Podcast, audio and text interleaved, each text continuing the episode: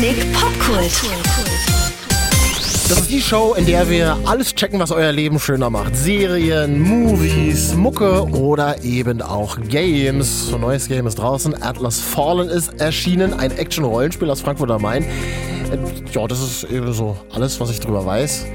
Und unser Gamechecker Alex. Hi. Du hast Atlas Fallen für uns gezockt. Also weißt viel besser Bescheid als ich. Worum geht's denn in dem Spiel? Also das Game spielt in einer Fantasy-Welt, die zu großen Teilen vom Sand verschluckt wurde und daher eher einer Wüste gleicht.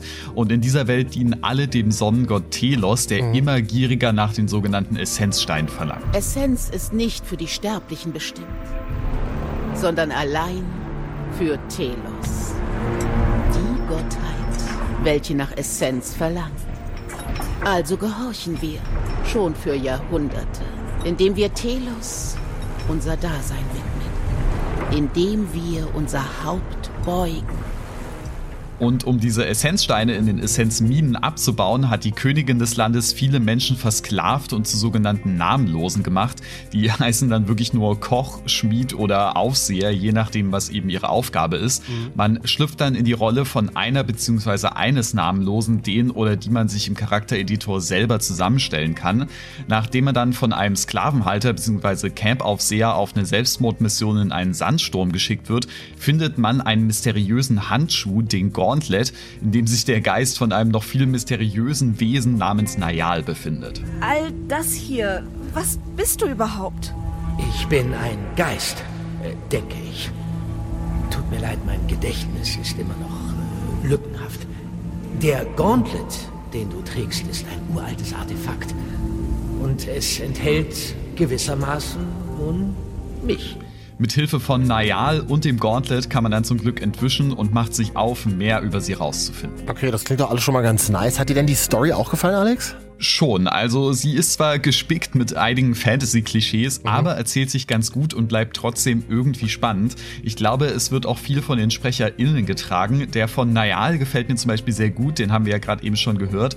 Aber es gibt auch den anfangs etwas zwielichtigen Arif, der auch echt schön vertont ist, wie ich finde. Was? Hände weg! Ich habe nur versucht, dich wiederzubeleben. Und wie es aussieht, war ich erfolgreich. Du hast eine tolle Nummer abgezogen.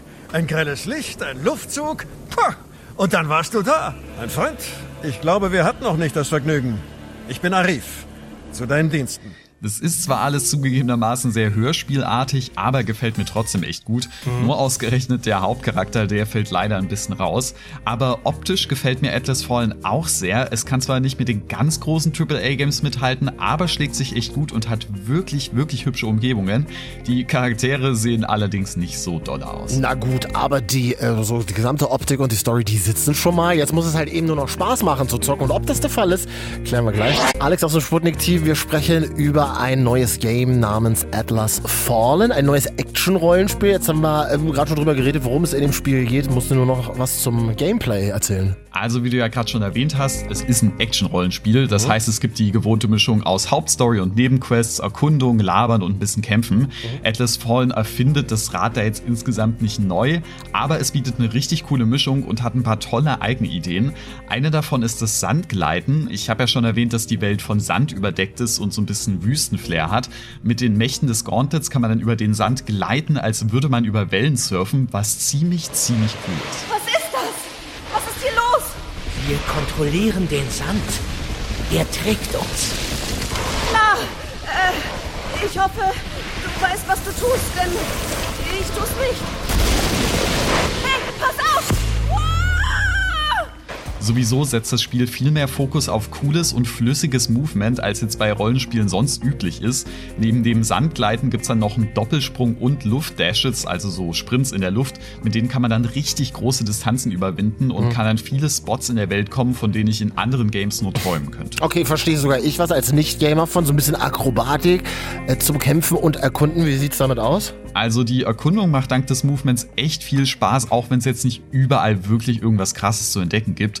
Die Kämpfe sind dafür aber auch ein echtes Highlight von Atlas Fallen, besonders gegen die größeren Bossgegner.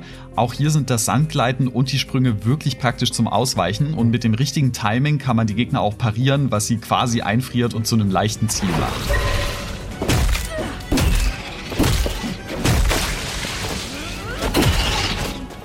Die Kämpfer haben auch so einen richtig guten Wumms und tolles Trefferfeedback, was im Lauf des Kampfes nur noch besser wird, denn es gibt eine sogenannte Momentumleiste, die sich mit jedem Treffer füllt, solange man selber keinen Schaden einsteckt und je voller die wird, umso größer und mächtiger werden die eigenen Waffen und hauen dann noch umso besser rein. Okay, Alex, also es klingt so ein bisschen alles nach Prädikat. Alles toll, oder gibt es auch was zu meckern? Also Atlas Fallen erlaubt sich jetzt keine wirklich großen Fehler. Einige der Nebenquests sind leider ein bisschen unspektakulär, aber komm, schwamm drüber. Man merkt auch hier und da, dass es eben kein großes Blockbuster-Game ist. Mhm. Atlas Fallen hat so ein paar Ecken und Kanten, hier mal eine hakelige Animation, da fehlt mal eine Textzeile. Einfach so ein bisschen fehlender Feinschliff insgesamt.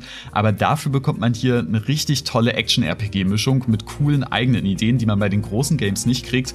Wirklich richtig toll und auf jeden Fall empfehlenswert. So, und vielleicht habt ihr jetzt Bock, Atlas Fallen selber zu zocken. Das geht doch, gar kein Problem. PC, PlayStation 5 und Xbox Series X und S.